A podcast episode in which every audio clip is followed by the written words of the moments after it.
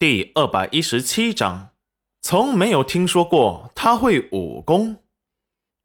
黑衣人一上来就要开打，而且每个人手上都提着一把大刀，看起来就不好惹。村子里的小伙们有些惧怕的往后退。石安一挥手。暗卫们立即上前拔剑，迎了上去。两队的人就这样激烈的打了起来。石安抽空回头，立即回去通知我家公子，快走。就这一分神，石安手中就挨了一刀。梁玉生也立即上前帮助石安，共同御敌。裴叔伯见大家都被吓傻了。立即组织大家往回跑。黑衣人被石安他们堵在了青潭县外，丝毫不让他们越界。就在此时，裴元军突然出现，从天而降，一身玄衣，冰冷无情。公子，众暗卫齐呼。裴元军浑身充斥着杀意。戾气滋生，就是这些黑衣面具人，就是他们身后的人，上一世控制住了他的神智，把他弄成了傀儡。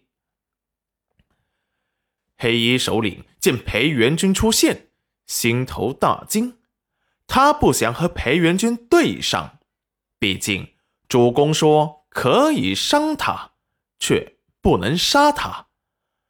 他们死士出手，从来就是一击毙命，下手狠毒刁钻。要是顾及他的性命，他们的攻击力必定大减，对他们很不利。撤！想走？裴元军突然出手，长剑脱手而出，直刺黑衣首领的心脏。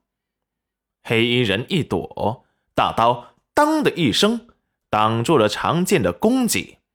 就在这时，裴元军冲了上来，结果被打落的长剑手腕急转，招式凌厉的攻了上去。长剑毫不留情，刺穿了黑衣人的手臂。黑衣人吃痛，惊骇的捂着手臂退后。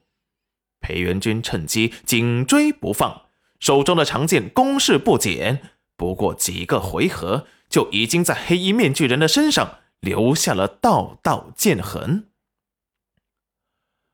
空气中的血腥味弥漫。裴元军冰冷的眸子里满是冰冷，视线落在黑衣面具人身上，满是杀意，提着手中的长剑，一步步靠近了面具人。黑衣面具人。惊骇的捂住胸口的伤口，后退。丞相大人在朝三年，从没听说过他会武功。现在他使出的武功套路，是他闻所未闻、见所未见的。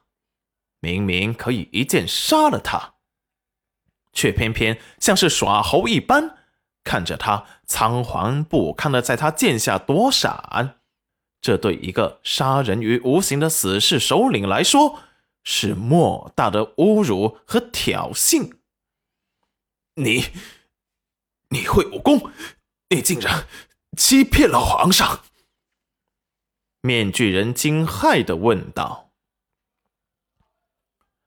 裴元君冷漠一笑，哼，说你背后指使的人是谁？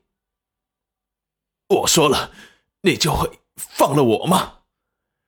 面具人手中悄悄伸进了兜里，还没等他把东西拿出来，把裴元君迷晕。裴元君已经一瞬间来到了他的面前，在他不可思议、震惊的眼神中，他手中的利剑割断了他的喉咙。裴元君见他死不瞑目的震惊。还没有咽下最后一口气，喂，什么？他一说话，脖子的鲜血直流。裴元君收回长剑，冰冷的看了他一眼。我突然不想知道你是谁派来的，只要敢来，我见一个杀一个就好。杀到最后，你说你背后的主子会不会坐不住，亲自前来？砰的一声，黑衣人的身体倒下，剩下的黑衣人见首领都死了，立即想要逃跑，破绽百出，被石安他们一举歼灭。梁玉生也震惊的看着裴元君，他怎么可以这么强大？裴元君锐利的视线扫过梁玉生，梁玉生有些惊惧的。低头。